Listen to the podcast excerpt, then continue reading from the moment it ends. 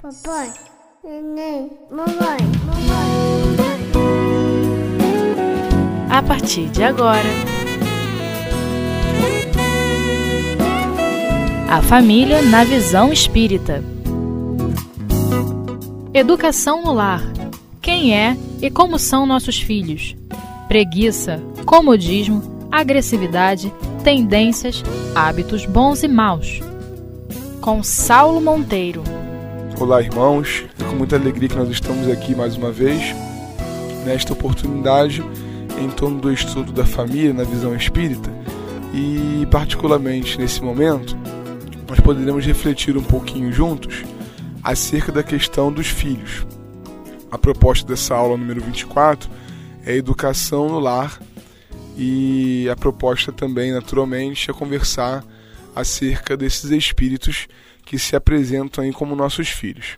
Aliás, por falar na palavra espírito, é importante que a gente faça uma generalização é, sem a qual a gente perde um pouco o paradigma espírita, assim, é, é, que é o que nos dá a noção, na verdade, do objetivo da família. Né? Porque quando a gente fala, é, é pensa em vocês, a proposta da aula, educação no lar, nossos filhos, quem são, como são, é, são características que a psicologia poderia abordar, que a pedagogia poderia tratar, que do ponto de vista da organização familiar de cada um de nós tem uma cara é, é, é, mais de acordo com as circunstâncias ali daquele círculo familiar. No entanto, nós estamos aqui conversando sobre o espiritismo e baseados nele. Então, quem são os filhos? Para começar, eles são, na verdade, espíritos, como cada um de nós também.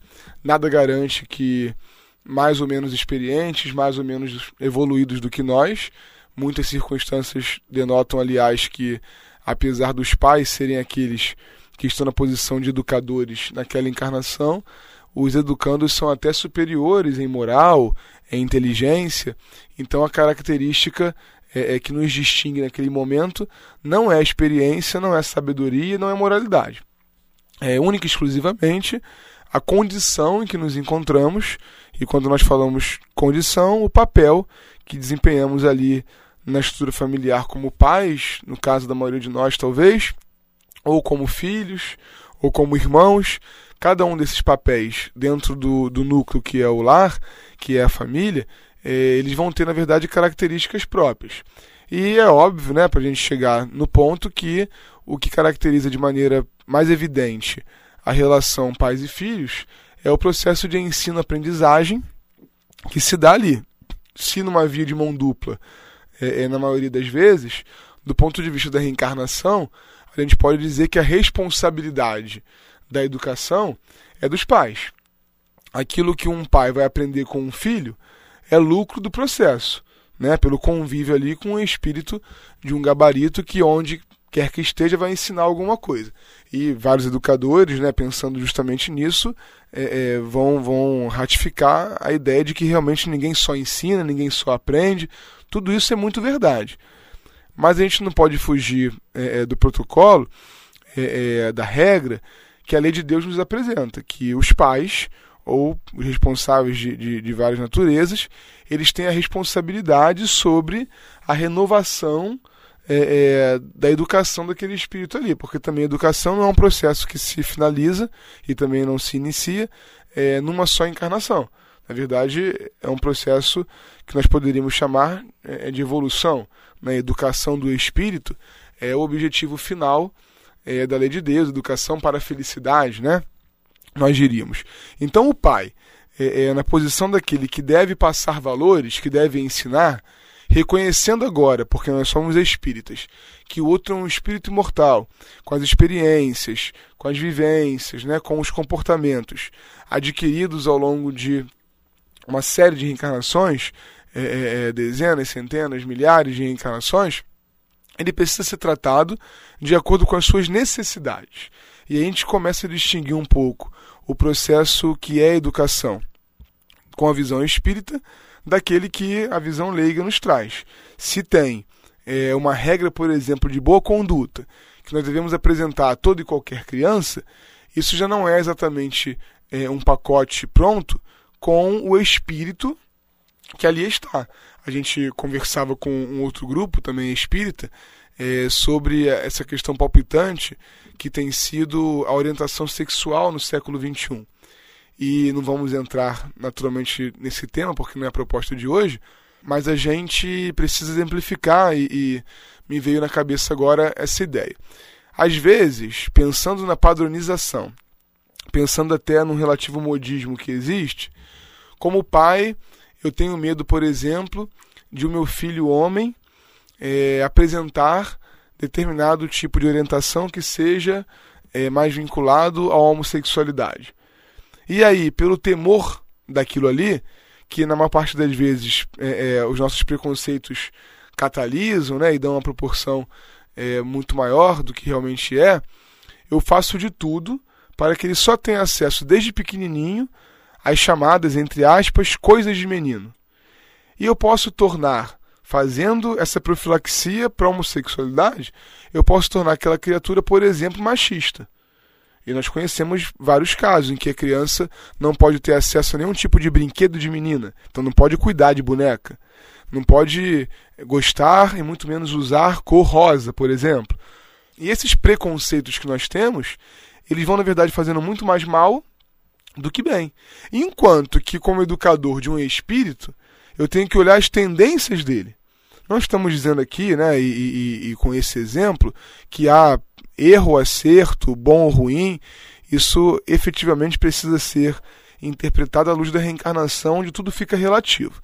Mas, é, se eu enxerguei no outro, vamos para um plano mais concreto agora, é, o egoísmo, se aquele é um espírito que tudo leva a crer, tem dificuldade de dividir, então eu preciso incrementar na vida dele exercícios onde ele possa aprender a compartilhar.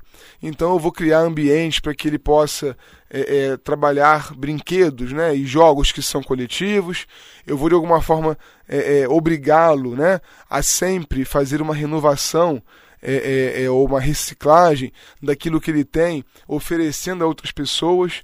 A gente mesmo vive isso no lar, e eu acho que, como nós estamos falando sobre família e, e estamos é, é, entre confrades, a gente pode exemplificar, né, por mais que isso não possa ser a regra, os nossos casos pessoais. É, com o meu pequenino mesmo em casa. A gente instituiu a regra, é, é, muito mais nesse caso, né, em outros casos, pela tendência que observamos mesmo. Mas muito mais nesse caso, é, é, pela quantidade de coisas que crianças ganham. Né? É incrível como que nesse mundo material e ainda materialista, as pessoas vinculam muito afeto a presente. Né? E, e, e as crianças, para vocês terem uma noção do que eu estou querendo dizer, eu nunca comprei um brinquedo para meu filho. Mas ele tem assim caixas e caixas de brinquedo. E um dia, olhando para aquela quantidade absurda em que inclusive as coisas se perdem, e ele já não lembra mais de alguns brinquedos e já não os usa naturalmente, eu instituí uma regra lá em casa. Para cada brinquedo novo que ele ganhar, ele vai escolher um brinquedo, qualquer um que seja, para que ele possa doar e ao nosso redor, nas atividades espíritas e, e, e no mundo em que nós vivemos, não nos faltam é, é, irmãos que não tenham condição, por exemplo, de presentear os seus filhos. E isso criou um, uma dinâmica muito interessante, porque acima da alegria de receber um brinquedo, um presente, eu estou vendo que começou a acontecer nele a alegria de escolher um brinquedo para aquela criança. E a gente fez um exercício de vincular a criança a quem ele vai dar o brinquedo a uma visita numa instituição. Então ele está vendo a utilidade prática da doação que ele faz e a alegria que isso gera no coração do outro. Então é uma coisa pequenina, mas que no caso daquele espírito ali pode fazer uma grande diferença. Ainda mais se eu percebo uma tendência é, é, egoísta, que é, é precisamos dizer, né, é, é, nesse momento, muito é, é, estimulada ainda pela sociedade em que nós vivemos, onde o ter é muito mais importante do que o ser, onde você é, é usufruir das coisas que causam prazer é, é, é muito mais é, vinculado, né, a felicidade, muito mais veiculado pelos canais de mídia também. Então a gente precisa fazer um trabalho contrário quando da percepção daquela tendência ali. Então nesse primeiro momento nós queríamos deixar assim muito claro que não existe a educação dos filhos. Existe a educação do espírito que está na condição de meu filho. Porque se eu vou aprender um pouco com ele, muito mais pela obrigação é, é, a que eu me vinculei quando aceitei o cargo de pai, de mãe, hoje em dia cada vez mais de avós, né? Porque eles estão muito presentes na educação dos netos. Quando nós aceitamos essa circunstância familiar, absolutamente planejada no mundo espiritual, a gente assinou embaixo a responsabilidade, é claro que até um certo momento e relativa, sobre as escolhas do outro. E isso é muito grave, né? Imagina responder por aquilo que o outro escolheu, baseado naquilo que eu ensinei. Né? Isso é de uma, uma dimensão muito grande. Existe um livro da professora Terezinha Oliveira, desencarnada, né, agora no, no início desse ano, é, e, e, de uma importância muito grande para o movimento espírita em São Paulo e no Brasil inteiro. É, o título, se não me engano, é esse mesmo: é, Coisas que eu aprendi porque me ensinaram muitas vezes. É interessante a proposta do livro, porque ela vai é, mostrando, partindo da evangelização espírita, mas chegando também na questão do lar, da educação familiar, ela vai mostrando como que a gente só aprende aquilo que é sistêmico, aquilo que, que se repete. A gente ainda tem é, é, é um, um, funcionamento muito é, do mecanicismo. Né? Se a gente não exercita um procedimento, a gente não consegue é, absorver. Então, se eu ensino é, daquela maneira indiferente, digo, digo por dizer, numa frase de efeito, que a vovó disse, eu repito para o meu filho. Isso não ensina. Na verdade, ela trabalha lá no livro, todos nós sabemos disso também. É, o ensinamento precisa ser formal, sistêmico e exemplificado. Ou seja, eu preciso ter um momento para sentar e educar. É claro que a gente se aproveita, na maior parte das vezes, das circunstâncias. Ele fez uma besteirinha, eu vou lá e corrijo. Mas educação não é só isso. É ter um momento específico para sentar e passar valores. Assim como na escola, a criança fica sentada durante um tempo exercitando aquele conhecimento novo. E a gente, pela velocidade é, é, do século XXI, talvez, vai perdendo um pouco o momento para isso. Né? Então já não tem, às vezes as famílias é, é, não se reúnem, por exemplo, diariamente, cada um é, se alimenta num horário, às vezes num cômodo, né? E a gente chega aos absurdos de pessoas que moram na mesma casa não se verem há uma semana, há alguns dias. Então precisa ser formal, diz ela. Precisa ser sistêmico, ou seja, tem que ser planejado, tem que se repetir, não pode ser de vez em quando. Tem que ser uma coisa realmente marcada, quase que na agenda, né? Porque senão a gente perde a disciplina e não faz realmente e precisa ser é, é, alguma coisa também exemplificada. Ou seja, o outro tem que ver no meu comportamento aquilo que eu lhe tenho indicado. Então, voltando ao exemplo lá em casa, eu comecei a me cobrar também é, a fazer a mesma coisa no meu armário, no meu guarda-roupa. Né? Então, fiz questão de mostrar para ele que o que ele estava fazendo com os brinquedinhos eu também ia fazer com as minhas roupas. E separei umas peças que estavam na hora de sair dali já. Então, é, é, isso tudo precisa estar muito bem planejado, arquitetado. Dá muito trabalho, né? É, é, sem dúvida, educar é, é, um trabalho muito árduo. Mas, conforme dissemos, que a gente escolheu. E é isso que a gente vai ver melhor, as consequências das escolhas, agora na segunda parte.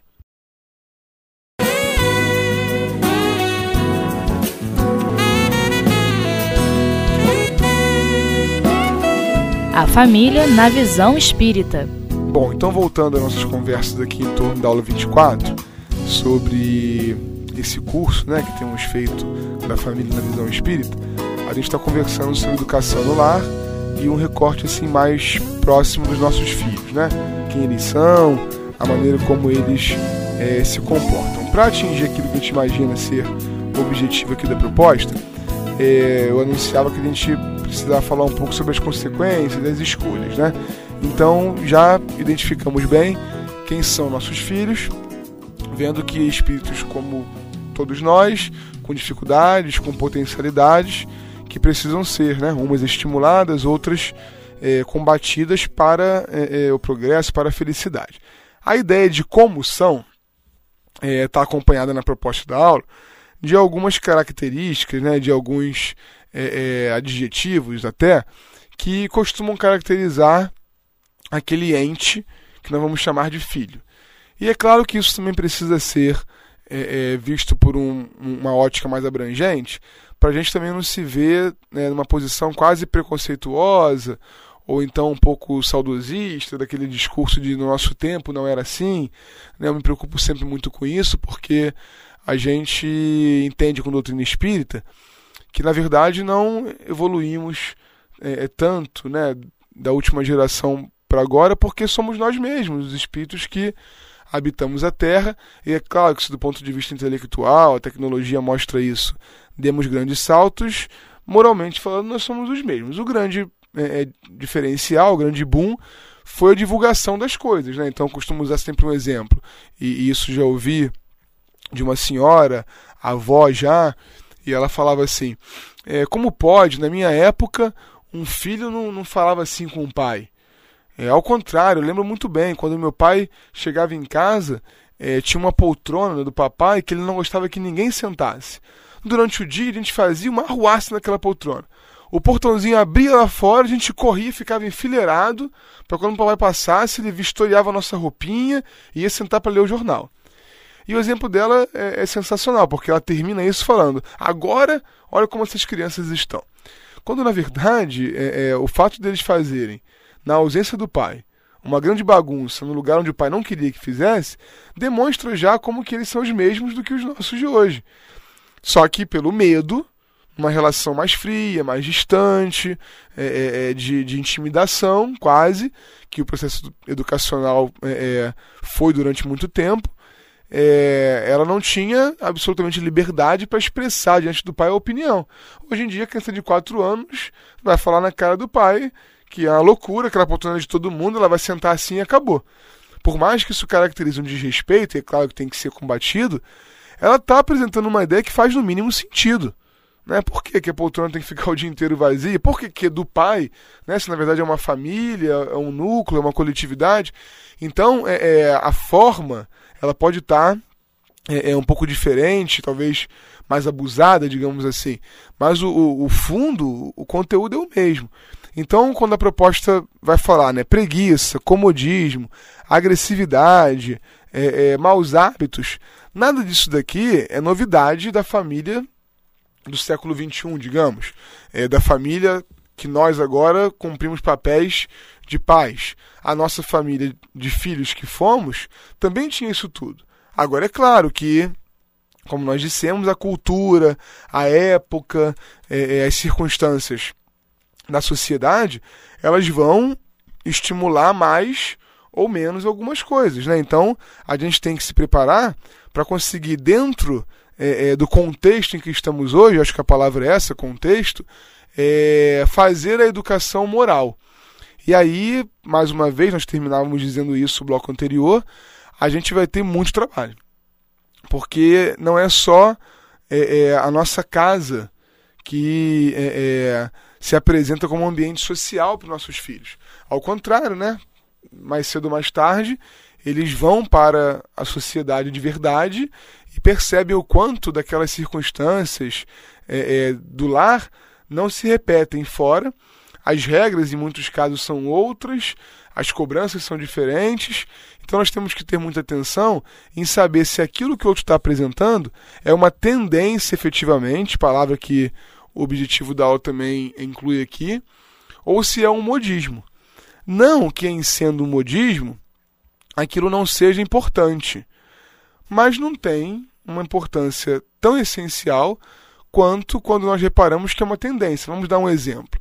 Às vezes nos preocupamos muito na adolescência com as músicas, os filmes, os livros, os heróis dos nossos jovens. Acreditando por uma falsa interpretação que, por exemplo, aquela coisa meio macabra que ele admira é, o caracteriza.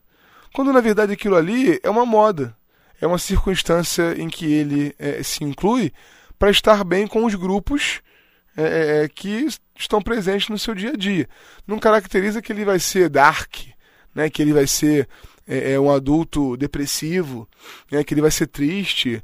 Ao contrário, às vezes, inclusive, aquilo serve para ele perceber como não é bom, para ele perceber é, como que aquilo é diferente das tendências que ele tem. Então, como que eu ajudo o meu educando a perceber se aquilo tem a ver com ele ou se aquilo é simplesmente uma moda? Né? Não queremos mesmo tratar o assunto, mas o exemplo é bom de novo. É, é, nós vivemos um momento de modismo dessa questão da orientação sexual. em que parece que, que a orientação sexual é, homossexual ela é, é, é, preferencial. Isso é muito comum hoje em dia, a gente vê no, nos grupos adolescentes eles considerando essa possibilidade é, é, é como, como algo que eu posso provar para ver se eu gosto, né? como alguma coisa que estão oferecendo agora que eu quero ver se é bom. Como que eu vou perceber se aquilo é uma tendência daquele espírito? É um tratamento ou se aquilo é simplesmente a moda do grupo, é um outro tratamento. Só dá para fazer isso, para começar, tendo a visão espírita do mundo. Tendo a visão espírita da vida, conseguindo enxergar o outro como um espírito imortal. Inclusive, como nós falamos de escolha aqui, é, é, com liberdade para fazer as escolhas que ele deve ter. O Evangelho nos ensina que a responsabilidade só está na mão dos pais é, é, em relação à educação dos espíritos que se apresentam como seus filhos, enquanto é, estiver sob o controle. Porque às vezes a gente quer é, é, se descabelar para fazer pelo outro. E isso não existe. Né? Na verdade, a partir de um certo momento, quando o outro escolhe que vai ser assim não tem jeito, acaba a nossa responsabilidade enquanto educadores. Né? Claro que a gente precisa estar sempre abertos para, para ser flexíveis e receber no colo, né, depois da percepção do erro, mas esse discurso nosso de não faz isso porque eu já fiz e vi como que não dá certo, isso não funciona. É, é que a gente, às vezes, eu, eu tenho pensado muito nisso e, e acho que deve dar um, um, bom estudo aí na, na área da psiquiatria, assim, honestamente, talvez é, é, é na área da memória, sabe? Porque eu vejo muitos pais se esquecendo completamente da sua juventude. É, é, se nós pensássemos na nossa adolescência, na hora de tratar a adolescência dos nossos filhos, por exemplo, muita coisa mudaria, porque não é possível que alguém não tenha sido adolescente. São poucos casos, por exemplo, rebeldia, preguiça, né? A gente quer que o adolescente não durma aquilo tudo que ele dorme. Mas se a gente parar a pensar, a gente dormia também. Tem até é, é, é, é, questões fisiológicas que explicam isso mesmo. A necessidade do sono é muito maior, é, é por questão de uma série de hormônios, até nessa faixa etária, do que na, na adulta. Então a gente vai deixando de lembrar de algumas coisas, e isso é claro que endurece dificulta a nossa relação com o educando. Então, quando eu olhar a preguiça dele, como eu consigo separar? Se ele, por exemplo, é preguiçoso de forma sistemática e em tudo e em qualquer coisa, provavelmente, não podemos afirmar né, para todos os casos, mas provavelmente é uma tendência do espírito. Agora, se ele é preguiçoso para estudar, mas é muito bom com esportes. Não tem preguiça para jogar bola, não tem preguiça, só para estudar. Ele não gosta de estudar. Pode até ser uma tendência dele, que a gente tem que tratar, mas que é só ali. Quando eu pego e rotulo, esse garoto é um preguiçoso. Eu estou carimbando um espírito é, é, com um rótulo, com uma classificação, que, para começar, causa nele sensação de injustiça, porque ele sabe que não é em todas as áreas. Segundo, inviabiliza a minha atuação, porque eu falei, ele é preguiçoso, então eu coloquei ele num pacote daqueles que não têm o que fazer, quando na verdade eu poderia oferecer atividades mais de acordo com aquelas que ele tem. Às vezes, a instituição em que ele se encontra, por exemplo, estudando, é, é, não, não, não, não apresentou a ele uma opção, né, um estímulo, algo que o desafiasse e de repente num outro lugar ele vai se sentir desafiado. Então assim, são, são coisas que a gente não pode rotular. O outro é um comodista. Ele só faz é, é, por obrigação e quando eu brigo com ele. É tudo. Será que realmente é tudo? Ah, não, para sair com os amigos ele gosta. Poxa, que bom. Ele é bom de socialização, então. Tem um monte deles que estão depressivos dentro do quarto. Vê bem, isso não diminui o trabalho que dá para que eu possa fazer com que ele goste, por exemplo, de estudar, que todo mundo precisa em algum nível é, é, é, fazer. Mas eu tenho que reconhecer o que ele tem de bom. Eu percebo que às vezes há muita dificuldade dos pais porque não sabem é, é, cozinhar os filhos, digamos assim. Todo mundo sabe disso, isso é regra de relações humanas, né? Quando você vai tratar com um funcionário de recursos humanos, desculpa quando você vai tratar com um funcionário, se você puder elogiá-lo antes de chamar a atenção, se tiver um motivo para elogio, Você tem que fazer, porque ele, ele fica mais agregado a você, ele se desarma, porque está vendo que você sabe reconhecer o bom também. E vai ter mais ouvidos para assumir aquilo que é o problema, aquilo que é o erro. Agora, se a gente chega com nossos filhos só para brigar, é claro que estamos fazendo o que Jesus mandou. A gente está mostrando o mal para eliminá-lo na raiz. Mas eu tenho que reconhecer o bem também. Então, a preguiça, o comodismo, a agressividade, né, os hábitos ruins como um todo, eles precisam ser é, é, classificados. Classificados como problema daquele espírito ou problema daquele espírito neste contexto encarnatório, nesta família, neste grupo social, com estas pessoas, porque isso dá uma diferença, assim, uma, uma autenticidade para o processo educativo muito grande, porque a gente vai percebendo então quais são efetivamente as tendências. E é nisso que a gente tem que atuar. Porque aquilo que é circunstancial, a música que ele gosta, mas que não é a coisa mais educada do mundo e que não veicula é, é, bons ensinamentos, pode ser só um jeito dele se socializar. Que eu estranho, que eu não quero para mim, mas que eu preciso respeitar no tempo do outro. Agora, se ele transforma aquilo ali numa agressividade, num desrespeito, né? numa falta de caráter no comportamento com o outro, opa, então o problema não é a música que ele ouve, é aquilo que já existe dentro dele, que o meio em que ele está só detonou, né? só fez eclodir. Então, são muitos os elementos que a gente pode avaliar mas a gente queria deixar assim esse entendimento, né? até recuperando o que a professora Terezinha Oliveira nos ensina. É, a gente só aprende o que nos é ensinado muitas vezes. Então não podemos desistir da educação e precisamos separar o que é da circunstância do que é realmente mais geral e tendência do espírito. Isso vai facilitar muito o nosso trabalho de, de educadores. Graças a Deus.